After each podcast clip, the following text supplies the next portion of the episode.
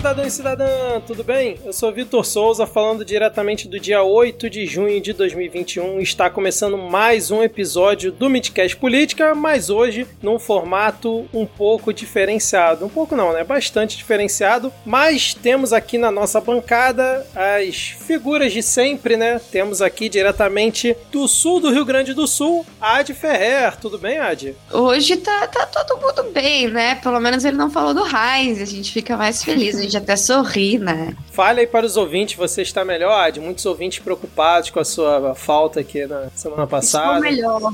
Graças a Deus não era Covid, era só o bom e velho H1N1, que dessa vez foi muito mal educado e não nem bateu na porta, assim, chutou a porta e entrou.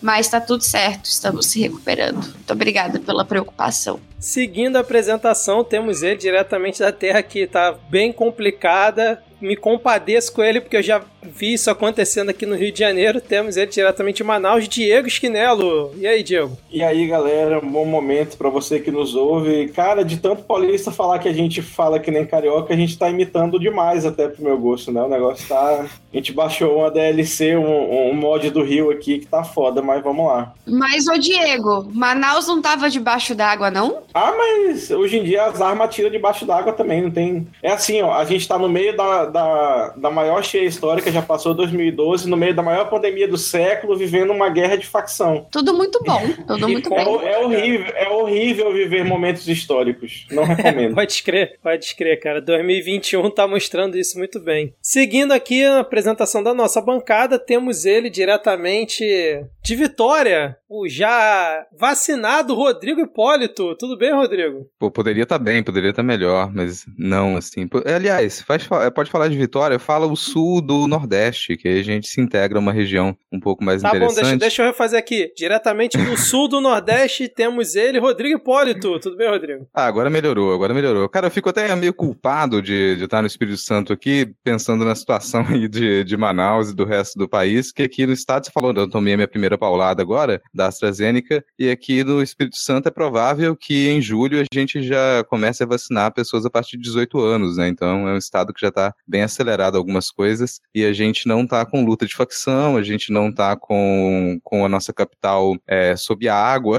então a gente não tá numa situação tão pior quanto outros lugares, né? Dá até um pouco de culpa. Exatamente, cara. A minha tá prevista pra semana que vem, cara. Continuo aqui na, na torcida pela minha A, paulada. su- a sua enchente, a sua briga de facção. Não. ou a sua- Ah, não, a vacina. A Tá bom. vacina, é, cara. E completando aqui o nosso quinteto de hoje, temos ela, nossa convidada especial desse episódio, após quase 10 meses, né, que ela esteve aqui com a gente lá no episódio 31 da terceira temporada. Temos o prazer de receber novamente no Midcast, diretamente de Brasília, Luísa Pontes Molina. Seja muito bem-vinda, Luísa. Tudo bem? Oi, gente, boa noite.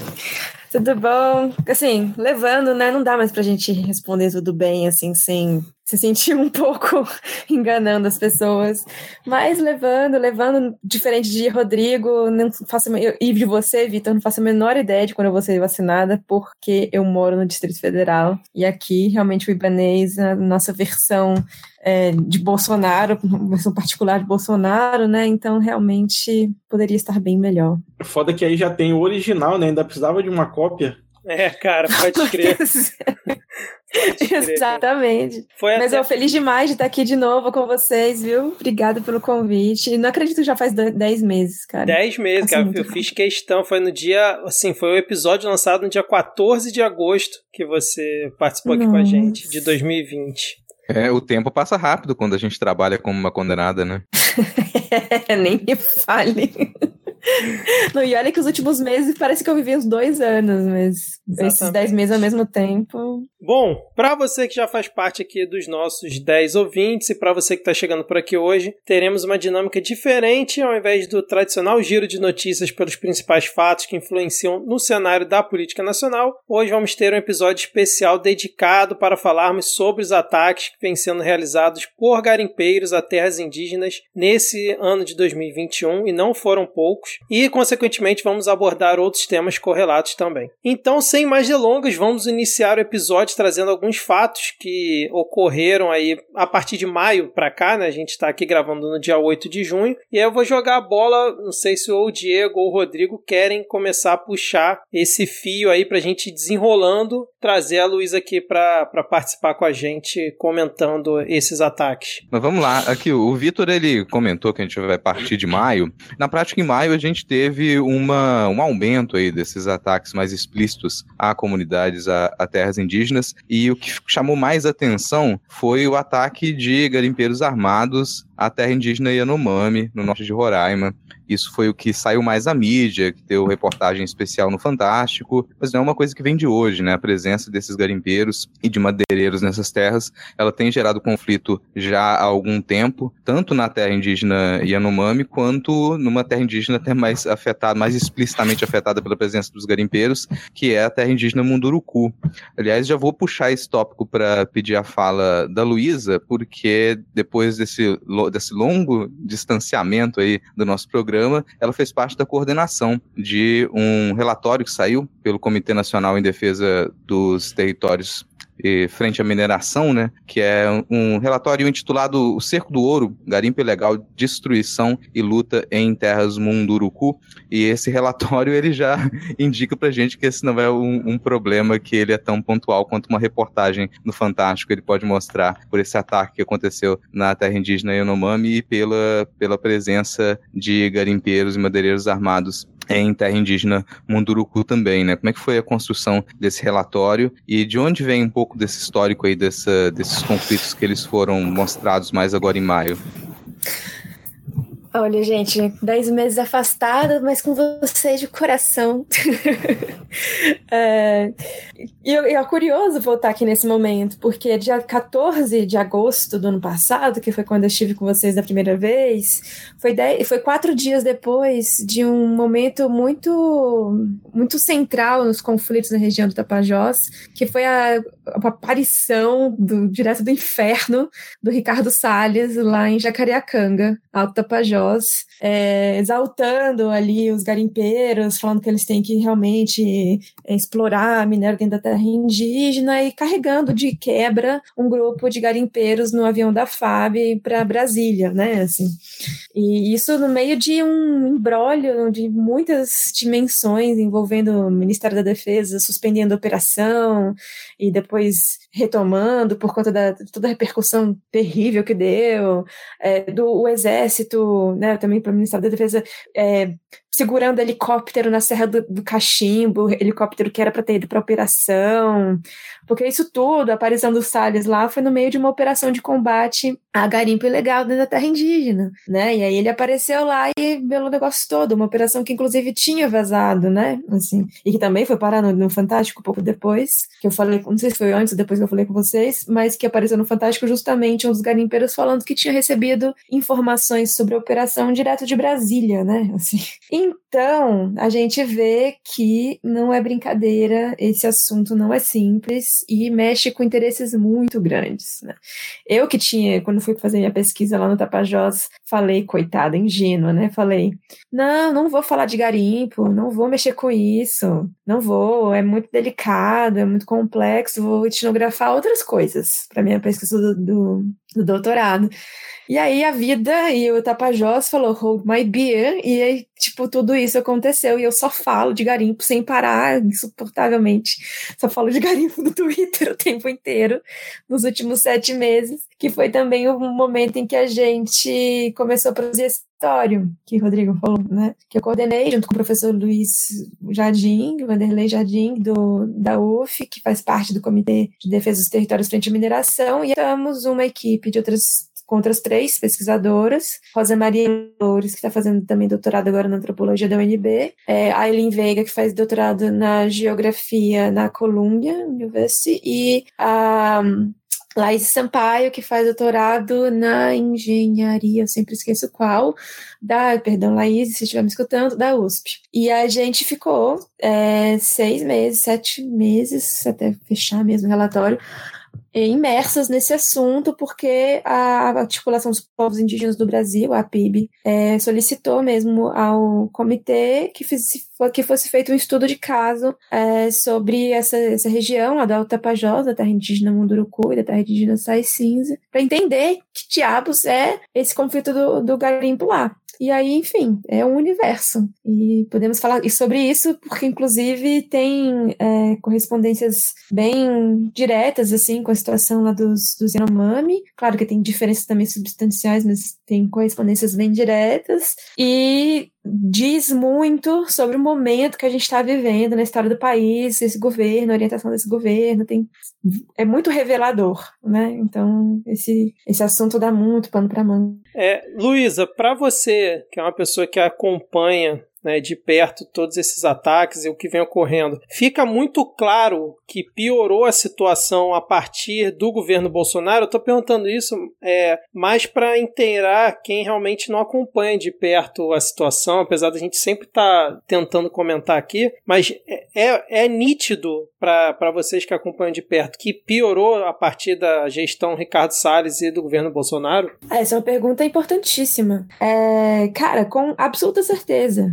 piorou desde o do começo da gestão Bolsonaro, assim, porque, bom, é, eu costumo responder essa pergunta com, tipo, tentando desmembrar ela em várias, várias facetas de como, né, várias vias que, que foi encontrando para piorar, né, os vários aspectos dela. Primeiro, o, o próprio discurso do presidente tem efeito muito direto, né, localmente, assim, na ponta, então o que ele fala tem efeito muito, muito direto localmente, e isso não só na questão do garimpo, da exploração mineral, mas em todo o saque extrativista, né, o roubo das terras indígenas mesmo, então madeireiro, grileiro, toda essa galera, é, os fazendeiros, tudo é, ficou atiçado depois que o, o Bolsonaro é, foi eleito, mesmo no processo da campanha, assim, a gente ouvia muitos relatos é, locais falando assim, agora a gente está ouvindo o pessoal falar, agora é Bolsonaro, acabou essa história aí de proteção à terra indígena e tudo mais. E a gente tem dados, né, tipo,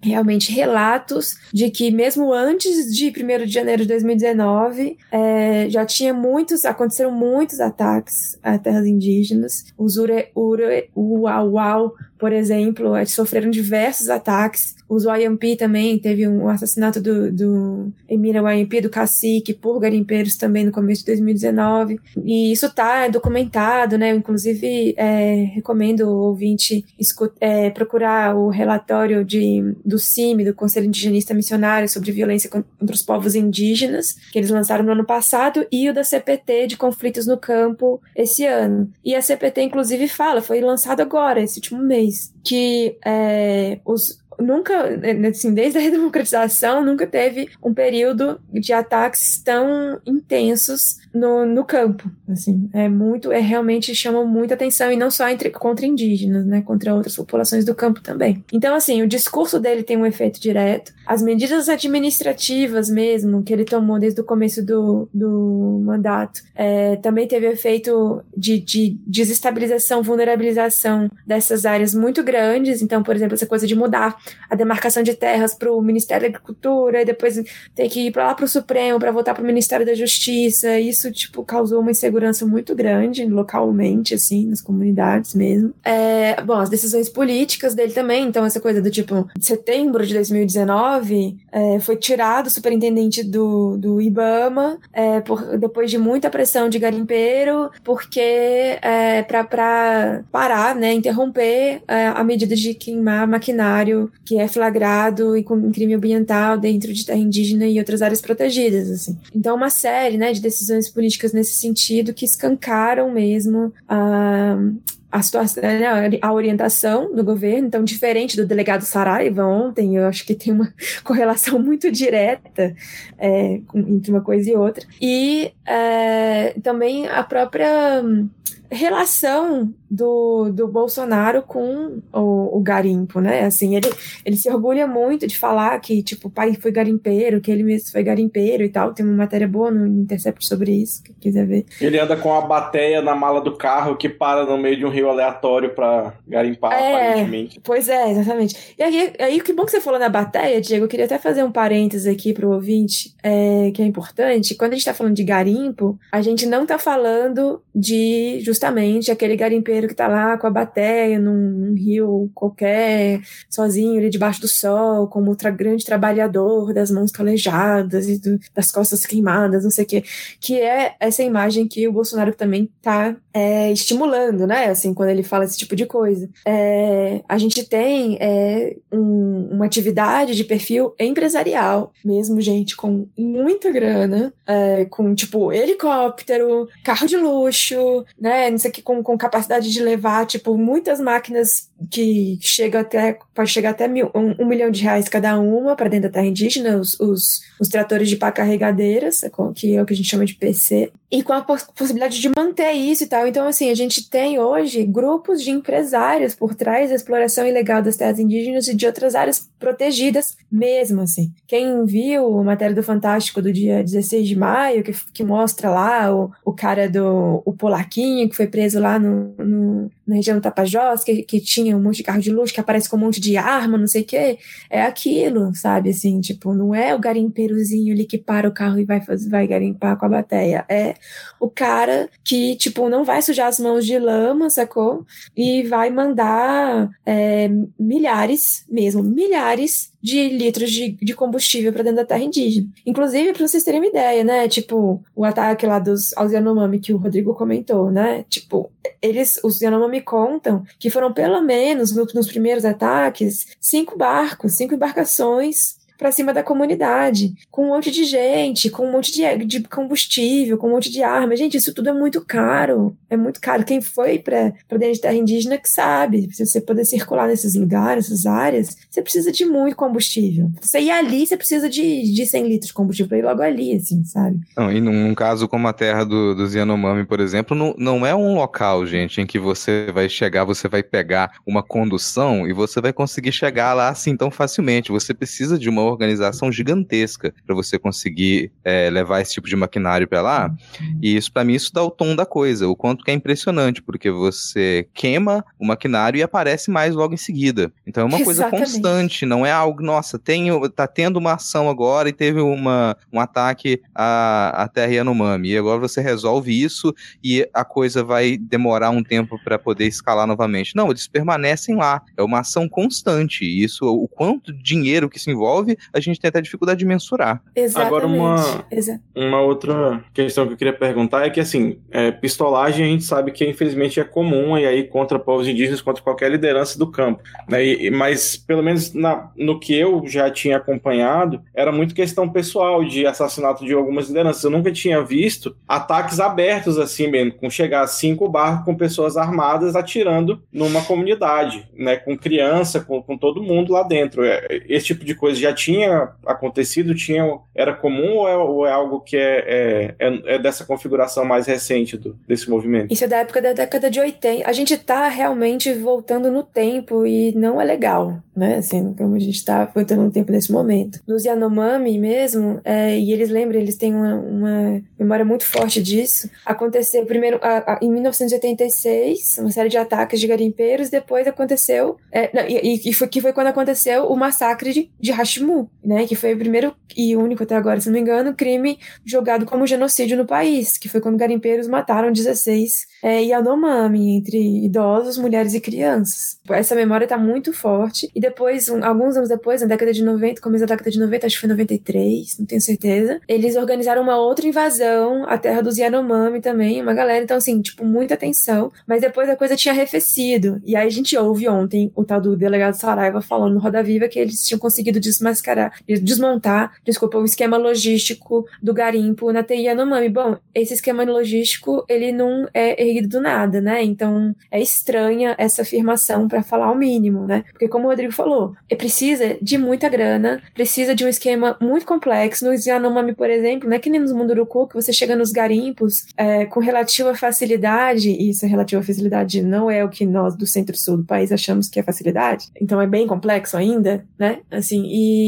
mas que você chega de barco nos, nos Munduruku, né? No, no, de embarcação, de voadeira, que a gente chama nos garimpos. Nos Yanomami, não, o acesso é muito mais difícil, assim. Então, tipo, para os caras é, terem esse poder de fazer esse tipo de ofensiva, é muito, muito forte, sabe? Assim, é muito forte e o interesse por trás deve ser muito grande, porque é exatamente isso. Tipo, dez, dez dias depois, uma semana depois, tem é, pra carregadeira de volta no, no território, assim. Os Munduruku falam isso mesmo, sabe? 2018 teve uma puta operação também, que tem uma merda, lá no Alto Tapajós, e aí, é, uma semana depois, tinha um bando de PC de volta. Isso quando o diabo da, da operação não vaza, e aí os caras vai e correm, eles conseguem não sei como enterrar as máquinas. Ou então, tipo, esconder no, no mato, assim, mas eles conseguem enterrar trator de pá carregadeira, assim, sabe? É um negócio muito louco. Além disso tudo, tem a facilidade, cara, do lobby, do acesso do lobby garimpeiro ao governo, a, tipo, o primeiro escalão do governo federal, que é uma coisa que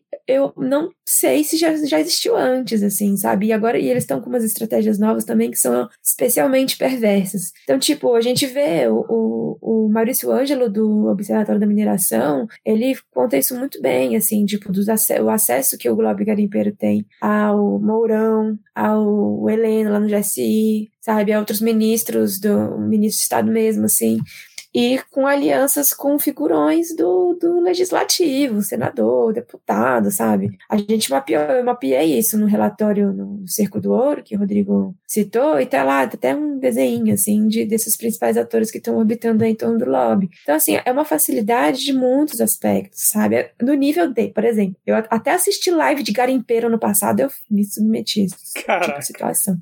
E aí, eu, a ponto, por exemplo, de é, uma galera veteranona do movimento garimpeiro no país, está fazendo live com garimpeiro local lá de Itaituba e com o Zequinha Marinho, né, senador da República, e falando assim: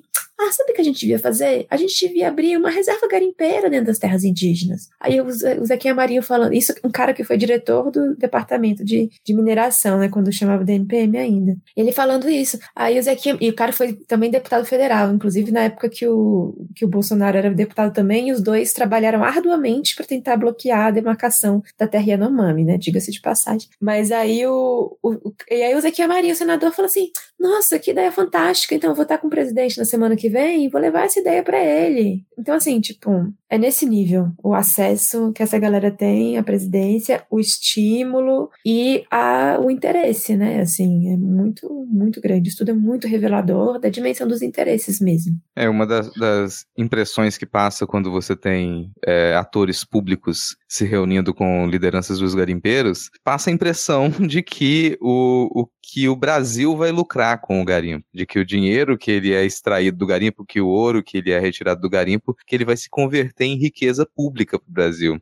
E, bom, o garimpo ele continua a ser ilegal, então o que sai do garimpo também é ilegal. E se a gente diz que tem tanto dinheiro envolvido, você imagina que ilegalmente também sai muito ouro, sai muito dinheiro e que não se converte, obviamente, em bem público, que não seria uma justificativa também, né? Mas se cria essa falsa impressão de que o ouro que sai do do garimpo ilegal, ele está sendo convertido para riqueza pública. Perfeito.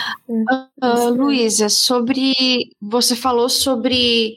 Uh, a gente está voltando para trás.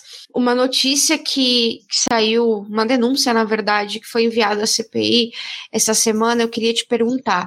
Uh, a troca de, de vacinação de Covid, de doses que eram, de doses que eram destinadas aos povos indígenas para garimpeiros em troca de ouro. Tu essa essa prática de troca de, de, de, de coisas de médicas, por exemplo, ela é uma prática comum ou ela simplesmente é uma coisa, uma das práticas novas que o governo Bolsonaro botou aí pra gente? É, na área da saúde eu não sei, assim, mas eu sei que, tipo, essas regiões que são muito tomadas por garimpo, pelo menos é o que a gente escuta lá na região lá do Alto Tapajós, as coisas, muitas coisas são precificadas na base da grama de ouro, assim, sabe? Como se, tipo, a precificação mesmo fosse isso. Então, é, não acho improvável, não, sabe? Não acho improvável que isso tenha de fato rolado e não acho nem um pouco improvável que isso tenha acontecido em outros contextos envolvendo saúde. Um outro aspecto também é que havia né, alguma presença da Polícia Federal ou do Exército né, em alguns desses locais, justamente por causa desse histórico de conflitos. E aí houve uma retirada, né, tanto que tem até aqui pedidos da APIB, por exemplo, para ao STF para que retorne nessa, essa, esse policiamento nesse, né, nessas, nessas regiões. Você tem alguma informação sobre essa retirada? Se, se, se foi ordenado, como é que foi da, das forças de segurança? Ai, nem me fale dessa retirada. É, você está falando do contexto da lá dos Munduruku, né? Que foi isso, isso. isso que aconteceu. É. Uhum. Não, nem me fale. A gente, virou, a gente viveu episódios de caos, terror e pânico e assim, porque só para situar o ouvinte, né? No dia 26 de maio, é, um grupo grande de garimpeiros, eu, eu ouvi agora um relato de que eram sete embarcações de garimpeiros pararam na, na aldeia fazendo tapajós da minha amiga querida é, Maria Leusa Munduruku, Maria Leusa Cabá, e foram, chegaram ameaçando eles, né, a família toda dela lá, atirando no, no pra cima, atirando nas coisas, é, desembarcando litros de gasolina e ameaçando queimar, tanto que queimaram, né? Queimaram até a casa da, dela e da mãe dela nessa aldeia, e a Maria Leusa é é uma grande liderança mesmo, das, uma das principais lideranças de enfrentamento ao garimpo ilegal lá na, no Alto Tapajós, nas terras dos Munduruku, que está sendo ameaçada de morte há muitos, muitos anos, né? Assim, tipo, chegou a entrar no programa de proteção aos defensores de direitos humanos em 2018, a gente conta isso, né, no relatório e tal, mas esses programas não são bem desenhados para contextos amazônidas e principalmente para contextos de território, assim. E aí, assim, teve, essa, teve esse ataque na a casa dela com uma retaliação direta e previsível, que é o que me deixa mordida, né? Tipo, que é isso, estava claro que ia acontecer. Por quê? Primeiro porque sempre acontece, né? Algum tipo de retaliação é, por parte dos garimpeiros. Quando tem operação lá, eles partem para cima das lideranças que estão à frente da resistência mesmo, assim. Tanto, foi que, tanto é que em 2018, quando teve a Operação Pajabrabo 1, essa que eu falei que uma semana depois já tinha maquinário de volta dentro da terra indígena. Partiram para cima da, da Leusa também e, e ela recebeu, é isso, tipo, um Jacareacanga, eles falando que iam queimar a casa dela também e tal. Então a gente já sabia que isso podia acontecer. É, segundo que é, março e, em março e abril, entre o final de março e o meio de abril, aconteceram diversos ataques né, às, às organizações que estão à frente da resistência lá, porque não, é, são várias, são sete associações Munduruku que estão lutando aí contra as invasões das terras deles. Né? A gente está falando de um povo que tem mais de 14 mil pessoas, então é, eles estão aí organizados em diversas associações e sete delas tá aí lutando para para proteger as terras e tal, para conter né, o avanço do garimpo ilegal. E aí, por conta de. Por, por eles terem conseguido barrar a entrada de um maquinário daquele tal do polaquinho que apareceu no Fantástico, no, no Igarapé Baunilha, que é um igarapé que dá acesso a um rio maravilhoso e cheio de jacarés gigantescos, que é o Rio Cururu, onde, é, ainda tá, onde não tem garimpo ainda, por conta deles terem conseguido né, barrar essa entrada, os garimpeiros chegaram na sede das associações em, na cidade de Jacareacanga e depredaram, não sei se vocês ficaram sabendo disso, né? Se o ouvinte viu isso e tal, foi no final de março. Depredaram, picharam, queimaram documentos e coisas assim. Então, a gente tem aí um, um, uma escalada, né? E aí a, a, a Polícia Federal se organiza para ir lá, para a região, junto com a Força Nacional, tinha é, solicitado apoio do Exército e o Exército, né, o Ministério da Defesa, com a maior cara de pau do universo, fala que não tem recurso para isso, né? Um ministério que tem orçamento maior do que o Ministério da Educação fala que não tem recurso para dar apoio logístico para a Polícia Federal, dois dias antes da dois dias antes da operação. É, e aí a operação vaza, os garimpeiros começam a se a se organizar em Jacareacanga e Itaituba para fazer, é, né, tipo, resistir à chegada da fiscalização. Então eles planejam queimar pontes, derrubar, destruir pontes. Eu escutei os áudios assim, é muito bizarro. É, queimar ponte, destruir ponte, fazer tipo cenário de guerra mesmo na, na, na cidade de Jacareacanga. E aí eles partem para cima mesmo do, do, sei lá como é que chama esses termos técnicos lá, mas da base que foi construída pela Força Nacional Nacional e é, na cidade de Jacarecanga. E aí começa, né, tipo, tirarem é, bombas de gás contra essa galera lá dos garimpeiros na cidade e tal. Aí tem um ataque às, às lideranças e aí a Polícia Federal foi embora. Foi embora, simplesmente foi embora, assim, sabe? Tipo, foi preciso, né? De, Meu Deus, tem muitos criminosos aqui, eu não vou me submeter a isso, é muito perigoso. é tipo isso. Mas assim, a, a Polícia Federal não vai simplesmente encerrar uma operação sem ter uma ordem. Então a gente gente dá pra gente questionar aí que a gente teve uma, é, uma ordem, partiu para que a PF se retirasse, né? E... É, exatamente tem uma coisa estranha, tem várias coisas estranhas aí. Essa ordem da PF, a atuação da Força Nacional, o vazamento que teve da operação antes, de novo, que nem ano passado, né, quando o Salles foi para além de Jacareacanga, também teve esse vazamento. Detalhe, né, o Salles, não estou falando que foi ele que vazou, tá?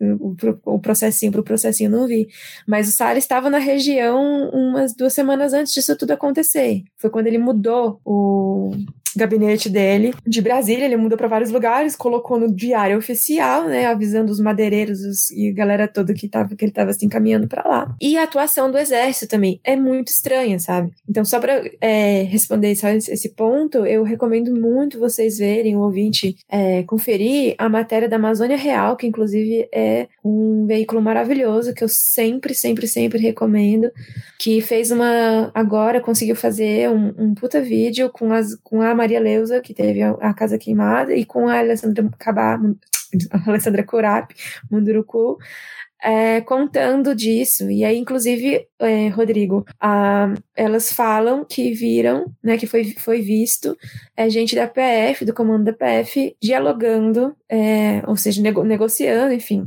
com o prefeito e vice-prefeito de Jacareacanga para organizar a retirada. O, vice o prefeito, inclusive, gravou um vídeo falando que ele estava é, negociando com a PF a retirada das tropas de lá. Só que essa galera é toda garimpeira, né? Tipo, saiu até uma matéria onde foi no Estadão, acho que foi no Estadão, mostrando como o vice-prefeito estava envolvido na organização desses protestos contra a fiscalização lá. Então, assim, exatamente o que você falou, tipo, se eles se retiraram foi porque eles receberam uma ordem, né? Então tem, teve um diálogo ali bem bem peculiar rolando ali de Cariacanga, sabe? Não, são alguns elementos aí que eles tornam tudo isso muito mais complicado, tornam esse combate mais complicado, e é uma das razões também para as pessoas entenderem por que, que se recorre tanto a mecanismos internacionais, porque a gente já tem a, a defesa do, do garimpo, incentivo ao garimpo, como uma moeda para articulação política. E você tem muitos prefeitos que eles fazem campanha já a, a pró-garimpeiro, já pensando em eleição. Então isso é uma moeda para eleição, você defender garimpo nessas terras. Além disso, desde o ano passado, principalmente, a gente consegue observar um racha dentro da Polícia Federal. A Polícia Federal não está completamente aparelhada como se imagina, mas dá para perceber que você tem algumas ações da Polícia Federal que elas vão em conflito contra outras. Então aí vai depender da região e de qual agente da Polícia Federal está coordenando ali, para você saber, para você poder perceber se tem essa correlação, como disse a Luísa, né? A gente não está imputando culpa a ninguém, a gente não está acusando aqui, mas apenas demonstrando que há uma correlação, que quando certos agentes públicos eles aparecem, eles estão vinculados a um certo cenário, a um contexto, você tem vazamento de informações. Quando certos agentes públicos eles estão vinculados àquele contexto, você tem um aumento dos casos de ataques, você tem uma facilitação da entrada desses materiais, né? Então a gente tem uma boa parcela do poder público ligado a essa facilitação do, dos garimpeiros e dos madeireiros, né? O Salles, ele é a figura que ele tomou mais nome por obviamente, né, pelo cargo que ele ocupa e por, pela a, a insistência que ele tem, a vontade que ele tem de destruir tudo que há de bom na realidade, mas a gente tem pequenas figuras políticas em todas essas regiões que elas têm há anos atu atuado para poder facilitar a vida dos garimpeiros e tentar é, criar uma moeda maior, criar um valor político em cima dessa ideia de que o garimpo ele desenvolve a região, o garimpo ele vai permitir a criação de mais empregos, trazer riqueza para a cidade e que as terras indígenas e as reservas elas são espaços mal aproveitados, né?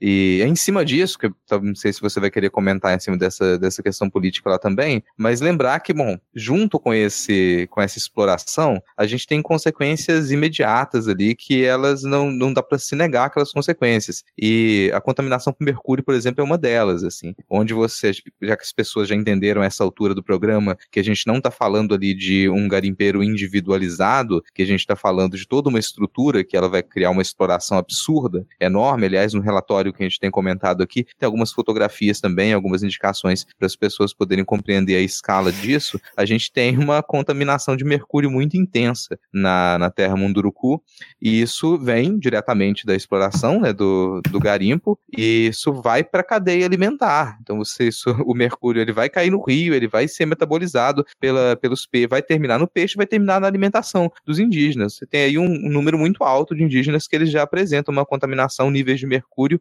muito além do que seria aceitável para a saúde. Só, só antes da Luísa responder, eu queria só aproveitar um gancho na fala do Rodrigo, perguntar como é que se faz a exploração sustentável, como defende o Bolsonaro, que esse termo para mim é, é surreal. Exploração sustentável. É, não existe, né? É uma grande falácia. Hum, a gente tá num momento que, pelo amor de Deus, assim, tipo, é, se já já estava muito claro que essa ideia de sustentabilidade era uma grande grande mentira para dar um certo verniz é, verde para as coisas quando isso sai da boca do Bolsonaro, realmente é para você enterrar de vez esse conceito, né?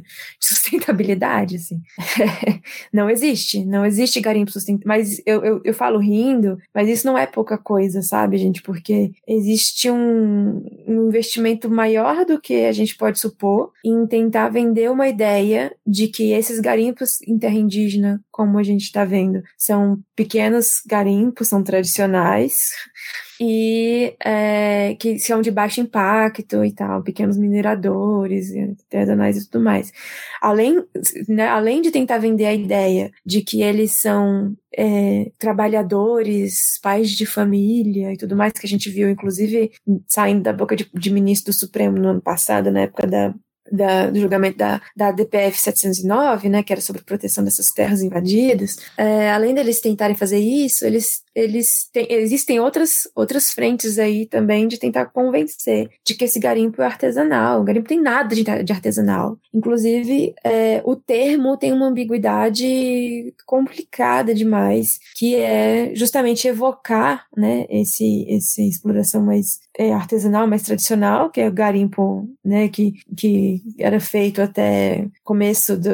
Enfim, teve, teve um, um, longo processo de transformações tecnológicas, na verdade, né, esse garimpo artesanalzão é mais antigo, década de 80 e tal. Mas década de 80, 90 ainda tinha, assim, é, 2000 começou a usar mais, mais algumas máquinas, depois que sai para lá para 2012, por aí 2010, 2012, se não me engano, é, que começaram a entrar essas pás carregadeiras e tal. Então, assim, não tem nada de artesanal, tem inclusive muita gente, pesquisadores mesmo, que preferem usar o termo é, garim, é, mineração ao invés de garimpo. Né? E sobre, sobre essa questão do, da, da, política mais local, regional, enfim, que Rodrigo falou antes de tocar na coisa do Mercúrio, eu recomendo muito, tô fazendo várias recomendações hoje, mas eu recomendo muito é, o pessoal que está ouvindo a gente de conferir o trabalho do pessoal do de, olho, do de Olho nos Ruralistas, que é muito, muito, muito bom, e que deixa isso muito evidente, assim, das conexões entre o poder político local nessas, nessas, nessas regiões, né, no campo, é, nessas regiões de, de mais conflito agrário e é justamente a exploração é, predatória das terras indígenas, dos quilombos, das, enfim, áreas protegidas. E aí a gente vê, inclusive, o cruzamento entre madeireiros e garimpeiros, madeireiros e fazendeiros, fazendeiros e garimpeiros, e por aí vai. Como é o caso, por exemplo, de Itaituba, que o prefeito, é, tem algumas reportagens sobre ele lá no De Olho nos Ruralistas, o prefeito Valmir Climaco, é um dono de garimpo antigo, assim, longa trajetória aí, fazendeiro também, de, envolvido também com o ramo da madeira, sabe? Então isso tudo é é muito conjugado, né? Agora, sobre o Mercúrio, cara, me dói bastante falar disso, assim, na real, sabe? Porque é muito alarmante a situação, é muito crítica mesmo, né? A gente teve duas é, pesquisas feitas recentemente na região do Tapajós, porque é isso, os Munduruku, eles estão, como eu falei, eles são um povo muito numeroso, eles estão no Baixo Telespis, norte de Mato Grosso, no Alto Tapajós, da indígena Munduruku, da indígena Sai Cinza, que é essas que a gente tem falado mais sobre o crime organizado, no Médio Tapajós, que é a região ali de Itaituba, é, que também sofre demais com garimpo, demais com madeira, enfim, com exploração de madeira, e, e também no Amazonas. No Alto Tapajós foi feita uma pesquisa pelo, pelo doutor Eric Jennings, junto com uma equipe da, de pesquisadores da UFOPA, da Universidade Federal do Oeste do Pará, e no Médio Tapajós foi feita uma pesquisa pela Fiocruz. E os resultados, eles são muito assustadores, assim. No Alto Tapajós, 99,09% das pessoas que participaram da pesquisa estavam com nível de mercúrio no sangue acima do considerado limite pela OMS. No Médio Tapajós, foi detectado mercúrio no sangue de todas as pessoas pesquisadas, né, com níveis, é, e muitos deles, eu não, não, vou lembrar agora o número certinho, mas, assim, a maioria deles com é, níveis acima também, né, é, preocupantes acima do limite. Inclusive, os Munduruku, que é, solicitaram essa pesquisa, e eles solicitaram justamente porque. Aí, do médio Tapajós aqui, seis em cada dez participantes da pesquisa, ou seja, 57,9%, no médio Tapajós tinha nível acima do limite seguro. Todos eles for, tinham mercúrio identificado, mas seis a cada dez com nível acima. No alto Tapajós, 99,9% das 109 pessoas estudadas tinha nível acima. Assim. E essa pesquisa é, foi solicitado porque eles estavam identificando assim crianças com malformação, mulheres sofrendo é, de abor aborto espontâneo muito mais do que do que antes, assim, e algumas outras né, queixas, enfim, neurológicas que eles tinham essa suspeita do mercúrio. E só um e é comentário que essa, que essa questão do mercúrio é ele, é ele é acumulativo. Depois que ele entra no seu sistema, nada consegue tirar mais. Então, uma Exatamente. vez que você foi contaminado por mercúrio, acabou. Basicamente, você já foi contaminado, não tem mais o que você pode fazer. Você pode tratar as sequelas que vierem, mas você não consegue nunca se descontaminar dele. Pois é.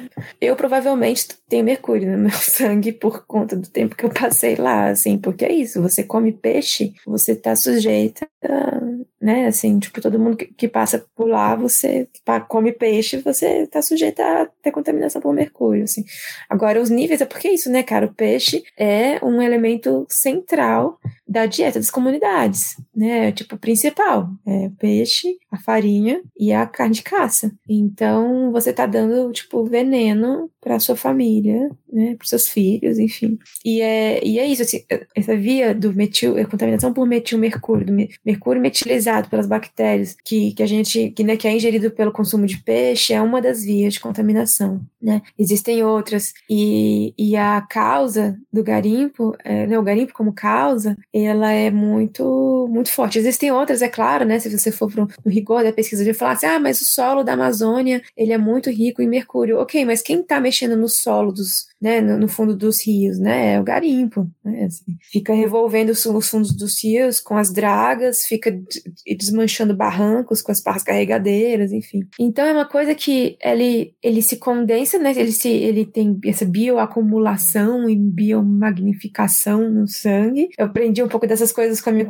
companheira de pesquisa que cuida dessa parte de saúde é, para o nosso relatório. E assim, ele tem essas propriedades, né? E, mas também, ao mesmo tempo, ele, tipo, compartilha os danos né? Por conta da, do próprio fluir da água, assim, e, da, e da, do trânsito dos peixes. E ele afeta gerações, assim, gerações, porque passa pela placenta de uma mulher grávida, né? Então, tipo, as crianças já, já nascem. Tem, tinha criança, foi o Dr. Paulo Bassa que falou isso.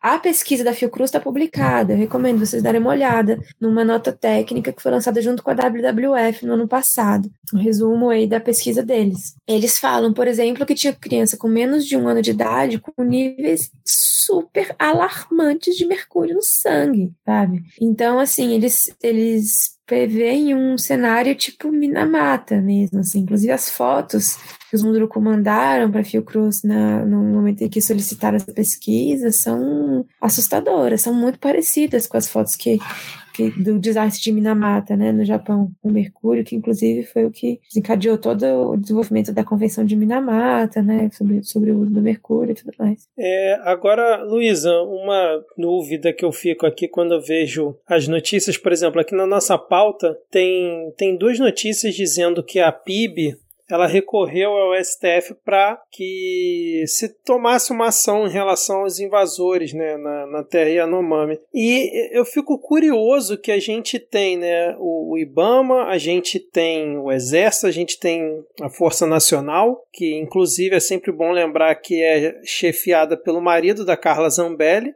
e a gente chega ao ponto de que a, a Associação é, dos Povos Indígenas tem que recorrer ao STF para que o governo tome uma ação. Isso é muito surreal, né? Assim, eu tenho pensado muito, tenho tido muita vontade de ler sobre a ideia de absurdo. É, essa ideia de absurdo tá me pegando, assim, bastante. Enquanto eu tento escrever sobre o que é escrever uma tese num momento sobre, como esse, que meus companheiros de trabalho, de pesquisa lá do Tapajós estão no meio de uma guerra mesmo, assim. E, e você tá vendo esse tipo de coisa, né? Mas o que é muito louco, Vitor, é tipo, não só os, os indígenas têm tido que apelar ao Supremo para fazer com que o, o, o, Estado brasileiro cumpra o seu dever, né? Porque, lembrando, gente, né? É, artigo 231 da Constituição. É, o Estado brasileiro, ele reconhece a ocupação tradicional dos indígenas na terra. Ele não dá terra para ninguém, ele reconhece, porque a, a Constituição reconheceu que o direito dos indígenas à terra é anterior ao Estado brasileiro. Então, eles falam dos direitos originários, né? As terras, das terras que tradicionalmente ocupam, e deve demarcar e proteger. Então, o dever do Estado é proteger essas terras. Só que, enfim, isso não, não é feito realmente, e aí tem que, tem que apelar para o Supremo para que isso seja feito, como teve que apelar para o Supremo para o governo tomar medidas emergenciais em relação à pandemia dos povos, dos povos indígenas e comunidades tradicionais, e até hoje o plano não foi apresentado, um plano decente não foi apresentado pelo governo. Assim, tipo, o Barroso vive mandando o, o, o governo refazer o diabo do plano, assim, sabe? Então, mas a questão do, do Supremo que você citou, Vitor, é que, tipo, ano passado, é, com as, as quando estava chegando, né, já tinha chegado é, mais de 20 mil garimpeiros dentro da terra indígena Yanomami, né, e outros tantos que a gente não conseguiu nem contabilizar na terra indígena Munduruku, entre outras terras, né, tipo, tem terras Caiapó que também estão tomadas por garimpo, coisas assim. A PIB entrou com uma ADPF que eu não consigo memorizar essa sigla, só sei que é de cumprimento de, pre... de descumprimento de preceito fundamental, acho que é arquição, descumprimento de preceito fundamental, desculpa, gente, do direito, é, eles entraram com essa DPF por conta, é, porque estava muito muito nítido que as invasões tinham se intensificado no contexto da pandemia e que é, essas invasões estavam contribuindo para a disseminação e proliferação da Covid nas comunidades indígenas. O caso do Munduruku mesmo foi muito nítido. Inclusive, o primeiro hábito indígena foi de um rapaz, é, um adolescente Yanomami, que ele tinha 15 anos. O, e nos Mundurucus foi muito nítido, tinha gente que não tinha saído da aldeia e morreu de Covid. E, por quê, né? Tipo, essas aldeias estão sendo invadidas, né? As terras indígenas estão sendo invadidas e a circulação nas aldeias de pessoas que tiveram contato com garimpeiros é notável. E aí, essa, essa DPF é de, tem foco em sete terras indígenas, se me, se me lembro bem, estava realmente solicitando, né, a retirada dos garimpeiros de dentro das terras e as medidas, né, diversas medidas para controlar a questão do, do vírus dentro dessas terras, em barreiras sanitárias, etc, etc. E aí o Barroso, cara, o Barroso falou que era muito complicado você resolver numa canetada retirada de, de, de invasores de lá e vamos ver como é que, né, vamos, é tipo, é, vamos se falando, sabe? Quando a gente não quer muito, tipo... Vou ver e te ah, aviso, vamos meu chapa. É. É, é tipo, vamos marcar, vamos marcar. É isso, assim, sabe? Tipo. Então, assim, o Barroso não tomou essa decisão no ano passado e agora a, a PIB teve que é, apelar mesmo, né? Tipo, pedir mais uma vez para o Supremo a retirada dos invasores e o Barroso deu uma teve uma decisão, fez uma decisão muito estranha. As análises entre os, os, advogados e os juristas, assim, não convergiam de jeito nenhum. Tipo, ah, ele mandou tirar ou não mandou tirar e tal, mas ele fala que a Polícia Federal tem um plano sigiloso para tirar essa galera de dentro das terras indígenas. Vamos ver, né? Porque depois a Polícia Federal bateu em retirada das terras do Munduruku e a OPIB teve que ir de novo para o Supremo para mandar a polícia voltar. O, o, Barroso mandou a polícia voltar. A polícia, inclusive, informou o Barroso do perdido que o, que o, o exército deu neles, né? E tá assim, mas é muito surreal, é absurdo mesmo. É um plano tão tá sigiloso assim... que nem eles conhecem, né? Não, mas é, é, é, perfeito, cara. A ideia é perfeita, porque se alguém souber qual é o plano, o Salles vai lá e vai acabar com o plano. Então o plano tem que ser feito igual aqueles filmes que tem alguém que é do futuro, tem que ser da maneira louca aí. É, vai funcionar, tenha fé. Eu queria perguntar, porque enquanto a gente está falando, hoje teve um ataque, né? Pois e é. eu não estava sabendo sobre, eu queria que tu falasse um pouquinho sobre o ataque de hoje. Ela também não estava. Eu dei, eu dei não notícia para ela aqui Diego. Então, ra é, ninguém sabia. Estamos muito break news, eu estou super break news hoje. rapidinho aqui em relação a esse ataque que eu estava lendo aqui a notícia agora aqui também. E os garimpeiros, eles jogaram bombas de gás lacrimogênio na terra, nas terras indígenas. E aí, da onde sai uma bomba de gás lacrimogênio pra, pra mão dos caras do, do, do garimpo, então, tá ligado? Mas eles tinham feito isso antes, né? Eles tinham feito, eles tinham jogado é, bomba antes. Então, eu quando vi na, no título Jogam Bomba, eu fiquei assustado. Eu, eu ia até perguntar se ele já se, se você já tinha relato que isso tinha sido feito antes, e agora você já, já explicitou. Mas eu tive a curiosidade de pesquisar quanto custa uma bomba de gás lacrimogênio. Eu espero aqui que a BIM e a, a, sei lá, quem tá ouvindo isso aqui, depois quando for pegar minha história, que é era por conta dessa gravação, tá? E eu não achei, Rodrigo, nem no Mercado Livre eu consegui achar bomba de gás lacrimogêneo para vender. Mas eu achei uma notícia de 2016 falando quanto gasta, por exemplo, a polícia do Rio Grande do Sul. Não é nada pessoal, Ad, foi coincidência. Quanto custa? E naquela época, uma bomba de gás lacrimogênio, né, que é projéteis com carga múltipla de emissão lacrimogênea, tem um custo entre 254 reais e 294 reais. Aí cai naquela questão. A unidade? A unidade, é. Já vou te dizer que tá desatualizado. Isso... Você vai é... comprar uma, uma, uma bomba para poder disparar, vai estar tá hoje ali, dependendo da, de onde for, entre 600 e 1.200 reais a unidade para disparar. Pois é. Aí e nenhum de nós sabe como o Rodrigo tem essa informação. é, exatamente. Como é, é, é... conseguiu? Não, ninguém sabe se eu tenho a fonte. Eu posso simplesmente ter falado a Blubles aqui, gente.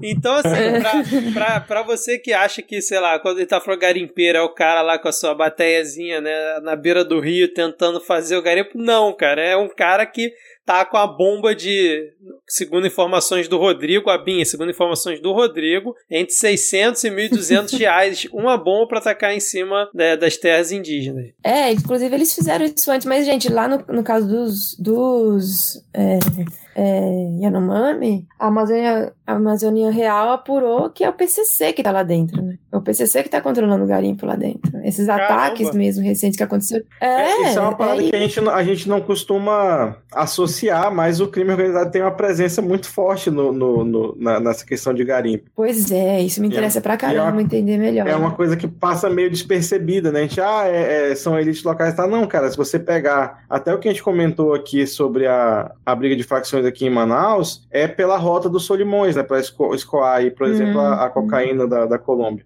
Mas essa galera precisa de dinheiro para transitar isso tudo. E aí o, o, o, garimpo é uma fonte fácil, aspas aqui, muitas aspas, de dinheiro. É você, e aí, obviamente, que, que tem recurso nisso também. Então não é uhum. que a gente está imputando culpa aqui, mas eu acho que fica nítido que a gente construiu uma correlação entre é, garimpeiros políticos locais, elites locais, crime organizado e alguns agentes públicos dentro da própria PF. Isso é só uma, uma correlação que ela apareceu nessa conversa. A gente, obviamente, não tem provas de nada, mas a gente disse algumas notícias, a gente comentou alguns fatos e essas, esse, esse tecido ele foi se construindo desse jeito. Né?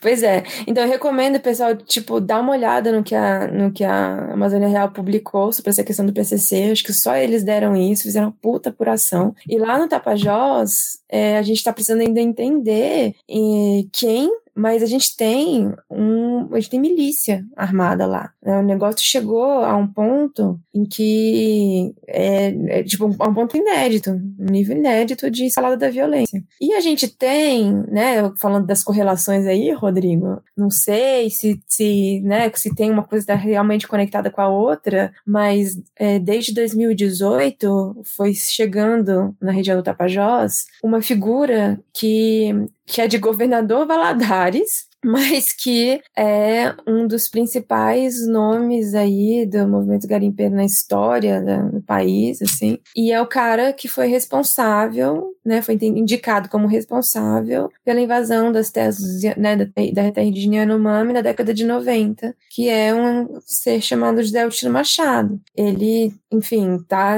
se aproximando da região do Tapajós desde 2018, já publicou texto na Folha de São Paulo, falando mal lá sobre a resistência dos Munduruku, as hidrelétricas e tudo mais que tem na região, porque desgraça é pouca bobagem, né? Tem muito de projeto de morte lá na região. E aí o cara escreve isso, tem advogada que trabalha com ele também, de governador Valadares, indo pra região, dizendo que é advogada dos Munduruku, ela colocou no própria, na própria rede social dela. E esse cara hoje, né, do ano passado para cá, tem feito é, lives com os garimpeiros do Tapajós, que estão se organizando aí para fortalecer o lobby, e reuniões com Davi Alcolumbre, na época que ele era presidente, é, Mourão, GSI, né? Então, assim, tem algumas conexões e correlações é, interessantes nisso tudo. E aí, quando o delegado herói vai no, no Roda Viva e diz a gente desarticulou o movimento do, dos garimpeiros, isso porque se você desarticulou é, a movimentação dos garimpeiros, então você fez cair grandes empresas, você fez cair alguma parte do governo, no mínimo, porque senão você não desarticulou movimento nenhum. Exatamente. Como é que o cara fala assim, ah, não, a gente desmembrou o esquema logístico deles. O esquema logístico é a coisa do garimpo, que é inclusive é, as conexões com o tráfico de drogas também passa por por aí,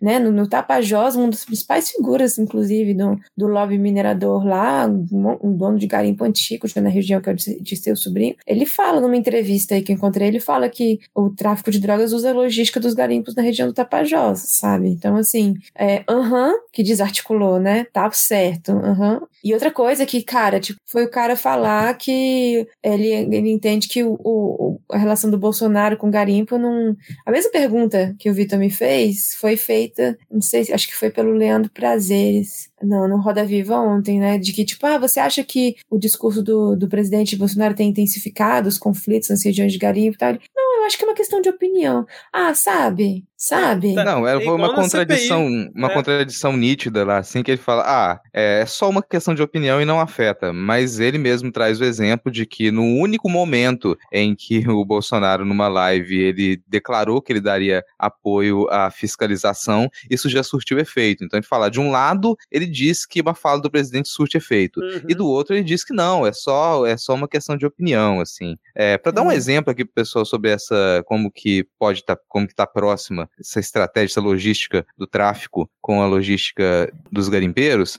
é, mais cedo a, a Luísa comentou né, da dificuldade que é para você ter acesso a alguma dessas regiões e que de alguma maneira esse pessoal consegue levar máquinas que elas são gigantescas e que elas são muito caras. E você vai imaginar que você não chega lá fácil assim, ah, vou pegar um aviãozinho e vou chegar ali, eu vou pegar, vou colocar aqui isso aqui num caminhão e eu chego lá. Não, você vai precisar de barcaças, de barcas grandes, que elas vão ter uma tem que seguir por uma rota muito específica para ela conseguir não ser pega pela fiscalização. E aí você se pergunta quem é que faz isso constantemente? Quem é que consegue escapar da fiscalização nas fronteiras do Brasil constantemente para fazer entrar droga e arma? E aí você já, se a gente, se eles pudessem usar qualquer tipo de rota para fazer isso, seria muito mais fácil da gente pegar essas grandes barcaças que vão carregar esse tipo de maquinário. Para eles conseguirem passar na surdina, no mínimo eles têm esse contato e já fica pra gente nítido que eles estão usando rotas que elas já são conhecidas para fugir da fiscalização. É, e aí, alguém tem mais alguma pergunta? Mais então, eu ia perguntar agora sobre a questão do PL 490, né? Primeiro que estava sendo votado na Câmara hoje, aí eu não sei, que, não consegui ver o que, que deu. Vocês sabem o que, que deu? Passou para amanhã esse diabo desse negócio. Passou amanhã? cai. Foi. Ah, que, eu querendo ver se a gente tá pelo cansaço. É que hoje algumas lideranças indígenas ocuparam, né, lá aquela parte de cima do Congresso durante a sessão, então foi transferido. Mas você consegue né, dar um resumo pra gente, Lu, dessa grande desgraça, desse apocalipse em forma de projeto de lei que está sendo discutido no Congresso? Muito boa a sua qualificação do projeto de lei, Diego. Não poderia ter, ter falado melhor. Adoro quando não sou só eu a pessoa hiperbólica na conversa, porque é exatamente isso, assim. É, é uma reunião de. É o, o. Como que é? Mistura do mal com atraso e pitadas de psicopatia, assim. É tipo, tudo de ruim. Esse, esse PL, porque, cara, ele pode impedir demarcações de terra usando com base na, na tese do marco temporal, que é por si só um absurdo que, tipo, estipula que os indígenas tinham que estar na terra no dia 5 de outubro de 88 para que o direito deles seja reconhecido. É uma distorção absurda do caput do artigo 231 que fala da tradicionalidade da ocupação da terra, porque fala que a tradicionalidade ela é tipo temporal, mas a gente fala que tradicionalidade é modo de ocupação. Enfim, então, tipo, esse é um grande debate desde do ano de 2009, com o julgamento da Raposa Serra do Sol, né, e, e que, que, foi colocada essa questão do, do marco temporal, e aí tem a, a, toda a discussão se isso se aplica a outras terras ou não. Muitas contestações de terras indígenas foram colocadas é, com base nessa tese, mesmo ela ainda não sendo. É, como se disse, tipo, entre, não sei como é que é o termo para isso, desculpa de novo os juristas de plantão, mas é tipo referendada, né, pelo, pelo Supremo e tal, já tem muitas terras sendo contestadas, né? E por que, que eu falo contestadas? Aí eu vou fazer um parênteses aqui para explicar. O processo de demarcação de terra indígena não é você só ir lá no lugar e colocar as placas dizendo isso aqui é terra indígena. Não, não é isso, né? Tipo, a terra tem que ser primeiro identificada, é, e isso é, isso é feito por um estudo de um grupo técnico da FUNAI, com base numa normativa específica do Ministério da Justiça, que é uma portaria, que fala exatamente como é que esse estudo tem que ser feito, se não me engano, essa portaria é de 96. E aí, quando esse estudo ele está pronto, ele está feito, ele é apresentado, e ele, esse estudo ele dá a, ele é um estudo de identificação e delimitação da terra. Então é feito um relatório circunstanciado que fala por que, que a terra é tradicional dos indígenas, por que, que ela deve ser demarcada, e uma terra tradicional ela deve ser demarcada por quê? Porque ela garante a sobrevivência física e cultural do povo, né? Como se diz na Constituição. Aí, é, essa terra, ela é identificada pelo GT da FUNAI, ela é delimitada, então os indígenas dizem, né? Tipo, qual que é o perímetro, e aí o técnico vai lá para estudar essa proposta de perímetro para garantir a reprodução física e cultural do povo. Aí essa terra, ela é, se esse relatório ele é aprovado pela FUNAI, ele, ele é publicado. E aí são feitas feitas contestações ao relatório. Então, todo mundo que se sente, que se sente possivelmente lesado com a demarcação da terra indígena ataca esse relatório num período de contestação. Então, essas esse... nesse momento inicial, as terras estão sendo contestadas com base nessa, nessa tese do marco temporal. É, e aí tem o processo administrativo todo, depois até, a, o processo vai para o Ministério da Justiça, que declara a, a terra, né, e os limites e tal, depois ela vai para a demarcação física, né, que é quando colocadas as placas e os marcos e tal, depois para homologação na Presidência da República e para o registro. Então, assim, essa, essa tese do marco temporal, ela busca inviabilizar desde a raiz mesmo do processo administrativo, né, deslegitimando mesmo os pleitos indígenas, indo frontalmente contra o que está na Constituição Federal. É, o PL 490, ele traz a, a tese do marco temporal para é, impor né, essa tese aos, às terras indígenas que não são ainda demarcadas. Detalhe, né, a Constituição falou que as terras tinham que ser todas demarcadas em cinco anos. Né? Uma terra indígena, às vezes, passa 40 anos para ser demarcada, gente. Não é brincadeira isso, assim, é muito tempo mesmo. E, e aí, assim, é, tem um monte de terra ainda que sequer foi identificada, como eu falei, né, que sequer teve o relatório da FUNAI aprovado. Então, tipo, essa, esse, essa, esse PL, ele quer, tipo, fazer uma limpa nesses processos, com base na tese do marco temporal, né, para se os processos sequer andarem. É, ele pode também, eu não vou saber exatamente explicar nos termos técnicos como, mas ele também busca, tipo, você abrir determinadas, você, tipo, tirar o, o direito de usufruto, porque os, os, as terras não são de propriedade dos indígenas, é de usufruto exclusivo, é da terra, continua sendo da União. Mas com esse PL, se busca, é, tipo, como se fosse de desafetar a terra um, por uma parte para que ela seja explorada pelo agronegócio, etc. Né? Além disso, e aí qualquer o absurdo dos absurdos, assim, o argumento para você tipo retirar a terra de um povo seria é, o povo não ser mais indígena, né? O povo já ser aculturado, que é um conceito extremamente racista, né? Super datado e racista nos seus pressupostos, assim, e que, que parte, né, de, do entendimento de que um povo pode deixar de ser indígena. É claro que os critérios para isso não são dos próprios indígenas, e sim dos não indígenas. E quem deveria aferir isso não seriam os próprios indígenas, mas os, os não indígenas. Então, o povo poderia perder a indianidade, e perdendo a indianidade, perderia o direito à terra. Isso é absurdo, eu não consigo nem começar a comentar o absurdo que isso é, assim. É, e aí, além. Mas isso, inclusive, já foi usado como argumento para contestação de processo de demarcação de terra. É, tem, um, tem um antropólogo infame que eu, eu opto por não falar o nome dele, não dá muita visibilidade, mas só como título de exemplo, é, isso foi feito, por exemplo, numa terra indígena no Pará, na região é, ali é, do Tapajós com o, com o Amazonas, né, ali na região pra, próxima ali a, a Santarém. E o cara, esse cara, ele contestou a terra, entrou com um processo e tal. E o juiz, e ele contestou com base nesse argumento de que eles não eram indígenas, de que eles estão inventando identidades indígenas. E o juiz, inclusive, comprou esse pseudo-argumento. Assim. É, e isso vai contra assim, absolutamente contra o princípio da autodeterminação e da autodeclaração indígena, que está na Convenção 69 da OIT, da qual o Brasil é signatário. Mas essa Convenção 169 da OIT sempre foi uma pedra no sapato dessa galera que está interessada no saque das terras indígenas. Então tem, inclusive, um projeto de decreto legislativo na Câmara agora para é, o Brasil renunciar à Convenção 169 da OIT e aí poder fazer, tipo, o, tudo que os ruralistas sempre quiseram, porque vai contra a autodeclaração, contra a exigência de consulta prévia, e por aí vai. A gente realmente tem conseguido resistir com base nessa questão do direito à consulta prévia. Os Munduruku conseguiram vencer uma mega hidrelétrica com base, né, por conta disso, de tipo, eles não foram devidamente consultados, e é claro, todo um jogo de forças e um, um away, assim, em torno disso, mas o processo foi arquivado, cancelado e arquivado por falta de consulta. Né? Então, o PL 490, ele ele está nesse pacote de perversidades inomináveis da, que vai contra, inclusive, isso, né? Contra é, esses, essa questão da declaração. Ele também, cara, tem uma, uma, análise, inclusive eu recomendo muito, de outra recomendação minha, do, de seguir o pessoal do Observatório dos Povos Indígenas Isolados e de Recente Contatos, o OPI, no Twitter. Eles têm um site muito bom também, eles também estão no Instagram, não sei o quê, porque é uma galera muito boa, com muita experiência de trabalho com povos indígenas isolados em de recente contato.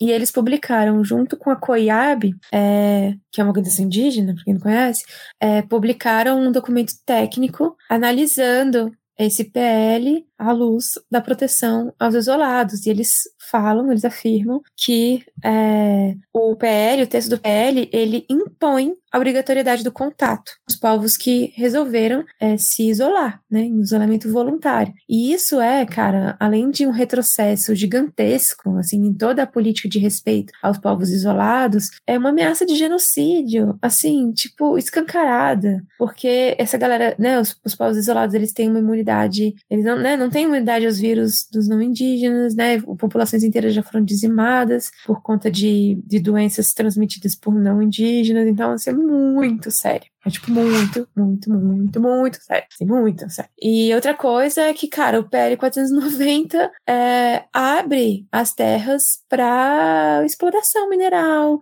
para exploração é, de hidrelétrica, para arrendamento. É tipo, eles, mas eles conseguiram colocar tudo que eles sempre quiseram. Se ele é colocado em votação na CCJ, ele passa, né? Porque a gente sabe como é que tá a correlação de forças lá dentro, assim. Então, tipo, ele passando na CCJ, cara, é um pulo, sabe? É muito sério isso. Tem dois comentários, assim, em cima disso. Um é sobre essa, o uso da terra que esse PL ele abre margem. É, atualmente você não pode arrendar a terra indígena. A terra indígena está reconhecida, os indígenas que ali estão, que eles protegem aquela terra, eles não podem arrendar aquela terra para exploração. Agora, com a aprovação de um PL desse, isso seria possível. Então, aquela terra, ela deixa simplesmente de ser a terra da União e aqueles indígenas vão poder fazer o arrendamento daquela terra para exploração de terceiros. Esse é, é, é uma, uma pauta, por exemplo, do Ministério da Agricultura. O Ministério da Agricultura tem feito muitos movimentos para isso, mais fortes desde o início do governo Bolsonaro, reunião com, entre muitas aspas, lideranças indígenas para defender a ideia de que parte dos indígenas gostariam de arrendar essas terras para terceiros e promover ali uma exploração ligada ao agronegócio. Isso é uma, uma pauta muito forte ali do, dos ruralistas, tentar se infiltrar na, com as lideranças indígenas para poder defender esse tipo de ideia.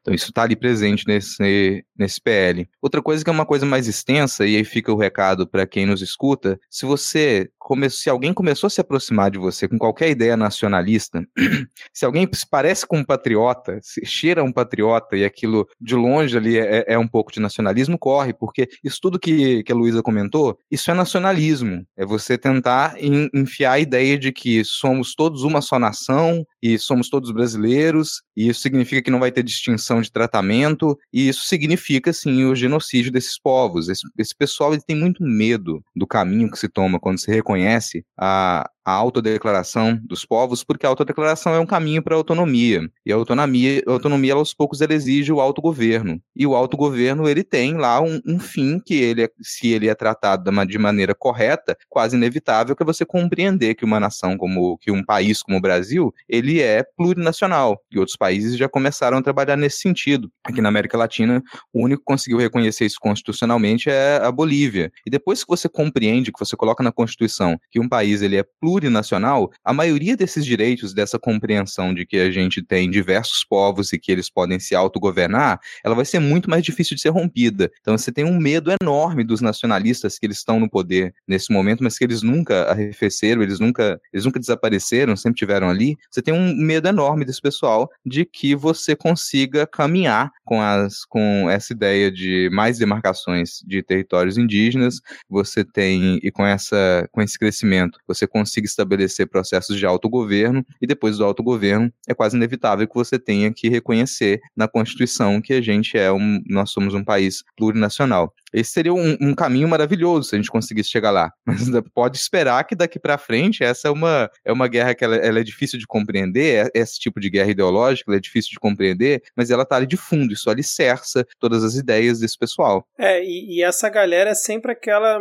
que defende que não existe diferença entre brancos e pretos, não existe diferença entre homem e mulher, não existe diferença entre sulista e, e nordestino. É realmente com essa ideia de que somos todos um só, com quando na verdade na prática a gente sabe que não é, né? Agora, ô, ô Luísa, como a gente já falou, né, você explicou muito bem a questão do mercúrio, como que a gente combate, né, agora contato que alguns indígenas na terra Yanomami tiveram com o Bolsonaro, por exemplo? Teve um abraço junto ao Bolsonaro, você teve contato com ele assim na, no, no, mesmo local, é uma coisa que acho que também não sai da pessoa, né, em aca da, do fungo presidencial ali.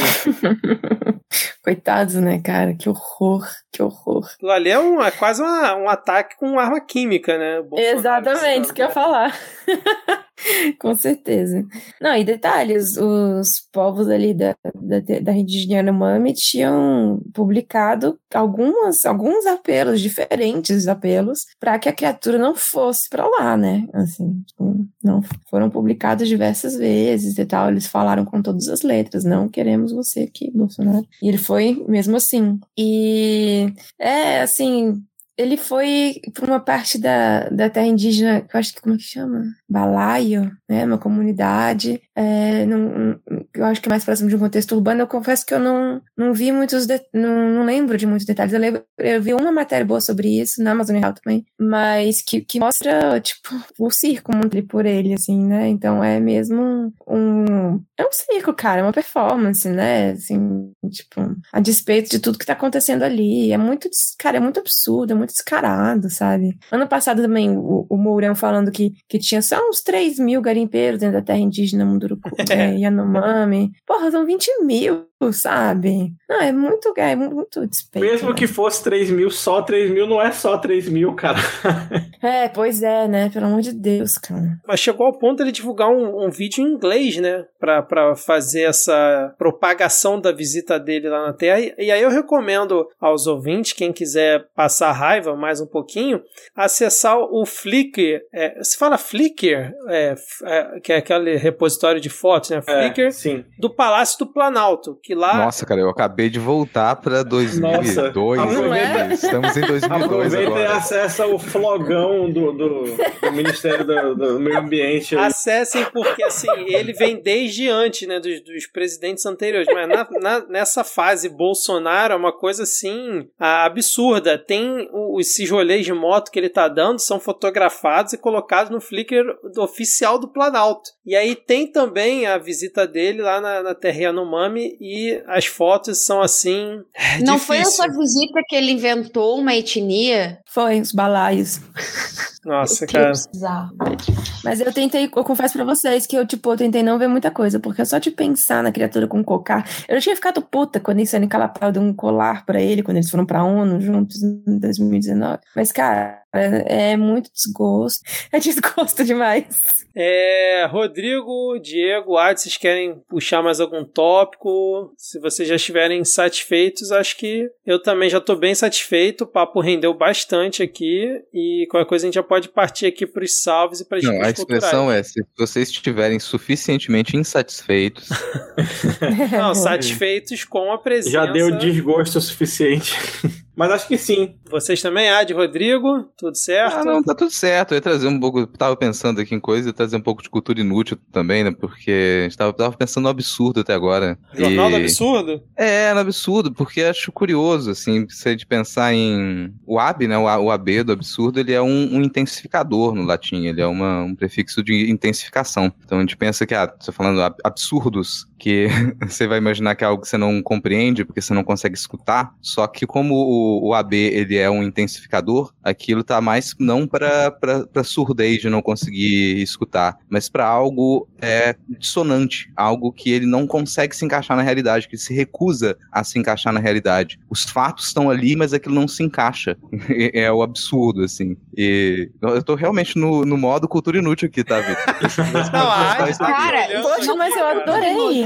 É, porque eu tava Isso me é lembrando também que esse mesmo prefixo, ele é entendido de modo diferente em alemão, que o AB em alemão ele pode ser uma coisa que é a partir de ou o contrário. Tipo, quando você quer dizer abismo em alemão, que você fala abground, abground, que é, é o contrário, é, o, o, o abismo é o contrário do chão. Então o ab é o, é o contrário de alguma coisa. Esse é, enfim, veio esse monte de coisa aqui. Então absurdo realmente acho que combina muito com a gente se a gente se aprofundar no absurdo. Caraca, A velho. Adi está nesse momento, inclusive, absurdada. Nossa, velho, transcendeu. Isso aí não é água que ele tá bebendo, não, meu filho. Aí depois os ouvintes ficam lá se derretendo por ele no Twitter, é por conta de É pra intervenções compensar como que eu não gosto de canela, cara. nem, eu nem falei nada, você que citou hoje, ó. Mas, Luísa, você está contemplada por todas as explanações. Olha que a gente nem arranhou a pauta aqui, ficaram vários tópicos aqui sem a gente comentar, mas é, você se sente contemplada ou quer comentar mais alguma coisa aqui? Ah, contempladíssimo. Acho que foi super legal a conversa. Agradeço muito. Muito mesmo o convite, a, a companhia. E, nossa, valeu, gente. Foi massa demais. Calma, você vai cantar ainda. É, Solta o Cantar? som aí, Vitor. Tô brincando, tô É, brincando. é, é não mentira, tem. mentira. Cantar não vai, mas como os ouvintes é, devem ter percebido hoje, nós não tivemos paródia no começo aqui, né, por ser esse episódio especial. Mas, como estamos aqui nos encaminhando para o final do episódio, vamos agora para o nosso momento dos salves e depois as dicas culturais. Vamos começar aqui o nosso momento dos salves e já começa bem aqui com o nosso ex-estagiário agora global e multipodcasteiro, o Denis Almeida. O Denis Almeida, ele mandou um salve especial aqui pro Vitor, pro nosso editor. Ele disse que o Vitor, nesses múltiplos trabalhos dele, faz aí um trabalho incrível, né? E mesmo me expondo, mesmo me expondo, porque o Vitor, ele tá sempre aí me colocando, né, na linha de tiro da canelocracia, do gabinete da canela. O Denis manda aqui um agradecimento especial pra Luísa pelo trabalho de divulgação da situação das comunidades indígenas em tempos tão brutos. Ah, obrigada, Denis. Gostei deixar do um gabinete salve. da canela, cara. É, cara. Até, mas tá, tá nesse nível o negócio, tá? Pra você ver como é que a coisa anda aqui, ó. A Lele Riso, que é aqui também vizinha, a Lele Riso mandou um salve de banana com canela. Isso porque aqui no, no Espírito Santo, a banana, principalmente banana frita, né, é um- uma coisa típica. Você coloca banana em tudo, em praticamente tudo. Você vai fazer uma macarronada, você pica uma banana frita e joga ali em cima. O drink típico daqui é banana com vodka. Então você joga Nossa. banana em tudo. Mas a canela eu vou dispensar realmente. Vou deixar um salve aqui pro Charles Rosales, o Fernando Turrini também, ó, ele pediu um salve aí, disse que é meu conterrâneo, conterrâneo capixaba, salve Fernando. E Orsene2, arroba Orsene2, disse que quer deixar salve e abraços para toda a equipe aqui do nosso podcast e deseja sucesso, que todos continuem com excelente trabalho. Então vamos todo mundo ali junto, levanta a mão e grita sucesso! Uh, Sucesso! sucesso é não ser, não ser processado e não responder inquérito da ABIN. Então vamos manter, vamos manter o Por sucesso. favor. A Anne Penalva mandou um beijo para o Victor Souza. Então um beijo, Victor Souza. Aê, um beijo. Ana Penalva. O meu, o meu apelo na semana passada pedindo salve para os ouvintes funcionou, já ganhei dois. Olha aí. O arroba Luiz FS Xavier. Meu salve aí, hein, gente? Salve, beijo pra todos. Pede pro arroba Lhama na Lama mandar um beijo. Manda beijo aí, Lhama na Lama. Hum. O arroba eu, o Danilo, mandou um salve e o abraço pra todos nós. Não foi um abraço qualquer, foi o abraço. É, presta atenção. O arroba Ronald GPA mandou um salve para o Tocantins. Tocantins aí que merece palmas. Ah, Nossa. a, a parte do Goiás que deu certo. Segundo ele, olha aí, vai, acabou de comprar uma briga com todo o Goiás. Eu gosto muito dessas E- piadas, cara. da Palmas. E um salve especialíssimo para o fiscal do Ibama, que a gente ia até comentar hoje, né, que o fiscal do Ibama foi feito refém um dia desse lá na- na- no Pará também, mas acabamos nem comentando, então um abraço aí pro fiscal do Ibama. Grande fiscal do Ibama, nosso ouvinte aqui. É, fica também um abraço para o jornal Ataque. E ele gostaria que a Luísa dissesse qual o prato da culinária indígena que ela mais gosta. Nossa, não tem nem dúvida. Beiju com peixe. Delicioso. Beijou aquele beijo feito grandão, aquela coisa de barro né, no fogo, assim, com o peixe recém-pescado, grelhadinho, grelhadinho. Nossa, bom demais. Eu tive desejo Nossa. de comer isso quando tava grávida. É essa hora da noite, gente. Nossa, amiga, eu só comi um miojo, velho. Que sacanagem. então aí. Gente, tive desejo de comer estava grávida. É muito bom, muito bom. Então fica essa imagem mental aí para o Jornal Ataque e todos os demais ouvintes, principalmente se você estiver ouvindo isso com fome. Boa sorte. E a Silvia Coelho mandou um salve, quer dizer, a Silvia Coelho pediu um salve para sua cachorrinha Isis. E ela falou, né, já que com foto de cachorrinho sempre tem salve, e mandou um abraço aqui para todos nós. O trabalho de vocês é essencial para a sanidade mental da gente. Não sei se está funcionando, né, a, a sanidade mental para todo mundo, mas a gente, a gente continua é. o trabalho aqui. o Danila FM pediu um salve para a conja dele, a Pamela FMJ para a convidada Luísa Molina e para todos nós e ainda mandou um fora genocida. A Bin é o Danilo FM que tá dizendo isso, não. Não tem nada é a ver com a gente. É. o arroba. Calma, ele só disse fora genocida, a carapuça vai de quem veste. Também tem isso, é verdade. é o Lula no final das contas que ele tá falando. A gente não percebeu. O arroba Gato Frida falou que sexta-feira o podcast vai estar imperdível e disse que é muito fã da Luísa. Ah, ela é uma querida, gente. Fiscal de CMBio, maravilhosa, querida. Beijos, vida. Amiga, amiga do fiscal do Ibama, fiscal do CMBio. É. Mas é isso mesmo. É isso mesmo? É. São os perfis irmãos. Eles vivem tweetando sobre isso. É, eles vivem tweetando a situação dos fiscais e tal. A carreira deles está ameaçada com as questões administrativas, eu não lembro direito, mas os dois estavam comentando isso. E a Letícia Bicicleta pediu salves especiais, um salve pra lá de especial, minha amiga querida. Muito querida, muito querida. Uh, salve da Ana Carolina Vaz. Um salve a todos, se ainda der tempo. Aqui estamos à espera de um milagre, que estamos todos. E eu não aguento mais ver minha filha de 10 anos chorar pelo que estamos fazendo com as comunidades indígenas. Uma criança de 10 anos consegue entender mais do que adultos o que está acontecendo. Ana Carolina, eu entendo demais isso e, cara, um grande abraço para sua filha. E que bom que ela entende. É, eu entendo o sofrimento dela, também sofro demais. Mas olha, que ser humano lindo que você tem aí, viu? Que ela seja sempre sensível aí às casas das outras indígenas. Paulo Daniel, salve do Paulo Daniel. Se ainda der tempo, mande um salve para todos os indígenas do Rio Grande do Sul que odeiam muito o Heinz. Um salve muito grande para todos os indígenas do Rio Grande do Sul que resistem bravamente à terra onde o Heinz foi super, hiper, mega, ultra bem votado, né? E tudo mais que a gente sabe. Nem vou falar dessa. Menina, não lembra que ele vai vir para governador do meu estado? Nossa pois senhora. É, Eu vi, tem meu gente Deus. dizendo que ele vai ganhar, velho. Nossa, não. Acho Deus. provável. Que Pô, que tombo, hein? Nossa senhora. Do, do seu crush pro Heinz é um tombo foda aí, velho. Caramba. E, e um salve. Só, somente estético, né? Porque ideologicamente não é tão tombo assim. Um salve também para todos que não são do Rio Grande do Sul e que também odeiam Heinz, assim, estamos todos juntos nessa. É, não, o ódio ah, Heinz é igual a carteira de habilitação, é válido em todo o território nacional. Isso. Gente, o Diego tem o melhor humor do mundo. Sério, é muito bom, cara. Essa cheirada aí dele, né, cara? É muito bom, muito bom.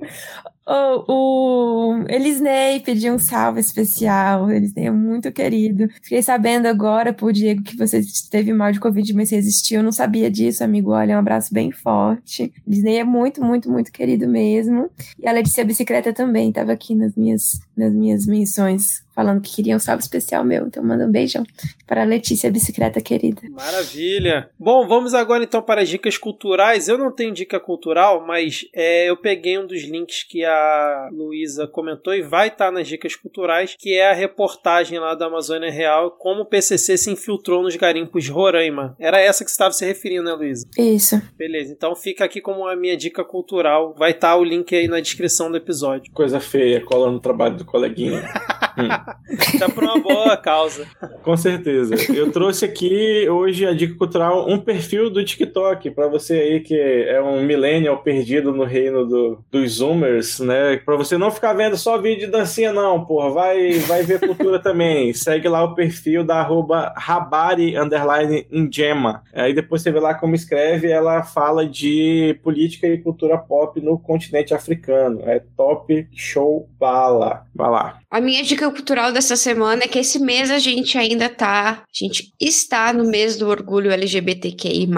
Então, durante as minhas participações no Midcast, eu vou sempre trazer pelo menos um artista, ou produtor de conteúdo, ou ser humano que faça parte da sigla e que esteja começando aí e lutando contra a homofobia com o que tem de melhor. Hoje eu vou com essa dica aí de música chamada Sol no Peito, do Nick Cruz, que fala bem sobre a questão da, da transexualidade, ele é um homem trans, e sobre suas angústias, principalmente em relação ao sol no peito. Escutem a música, é muito, é muito legal. A minha dica de podcast dessa semana é um podcast que acabou de estrear. Nesse último dia 28 de, de maio saiu o primeiro episódio do Observa Longo. O Observa Longo é o podcast oficial aí do, do, do Observatório Valongo, da UFRJ, que é o, o, observatório da primeira faculdade do país de astronomia. É um podcast para quem está interessado aí em observar o céu, entender um pouco mais sobre astronomia. Está linkado aqui na descrição do episódio várias maneiras de você escutar, de você assinar esse podcast. E vou deixar aqui também o melhor perfil do, do Instagram. Eu não tenho Instagram, mas esse perfil caiu para mim outro dia e realmente é bom para poder desafogar as ideias. Para quem já passou por aqueles vídeos de de, de músicos que eles resolvem acompanhar é, cachorros e gatos fazendo seus é, deliciosos barulhinhos ali, quando eles resolvem cantar. Vamos musicar aquilo ali, transformar aquilo em, em música. Esse perfil ele faz isso. Então você pega lá um vídeo, ele pega, o cara pega um vídeo de cachorro uivando e ele vai acompanhar aquilo no teclado, com outros instrumentos também. É bem divertido. Fica aí para você poder desafogar as ideias. Gente, eu assisti essa semana um filme absolutamente maravilhoso que eu recomendo recomendo demais, demais, demais, demais, que chama A Última Floresta. É, esse filme foi, o roteiro dele foi feito em parceria com o Davi Kopenawa Yanomami, que é um grande xamã filósofo, é, assim, com, que escreveu uma das grandes obras do nosso tempo mesmo, que chama A Queda do Céu. E eu não tô sendo hiperbólica aqui, realmente é a obra das obras, é absolutamente maravilhoso. Também, também recomendo A Queda do Céu. E eles fizeram esse filme é um filme todo em Yanomami, é, é, é, lindo, tem uma fotografia maravilhosa e fala justamente, ele fala entre várias, entre várias outras coisas, mas assim, uma questão central ali é da invasão garimpeira atual na terra, na terra indígena Yanomami. Esse filme, nossa, é lindo, gente, é lindo.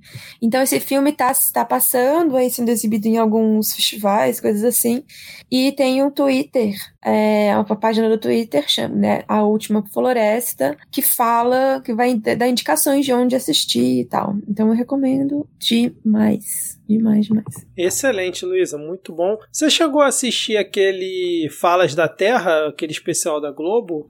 Ah, então, tem duas amigas minhas nele, a Alessandra Coraco Munduruku e a Mayal Paiacan. Mayal Paiacan, inclusive, a gente gravou com o Anticast esses dias. Mas eu não assisti ainda, você acredita? Porque eu estava recolhida quando passou.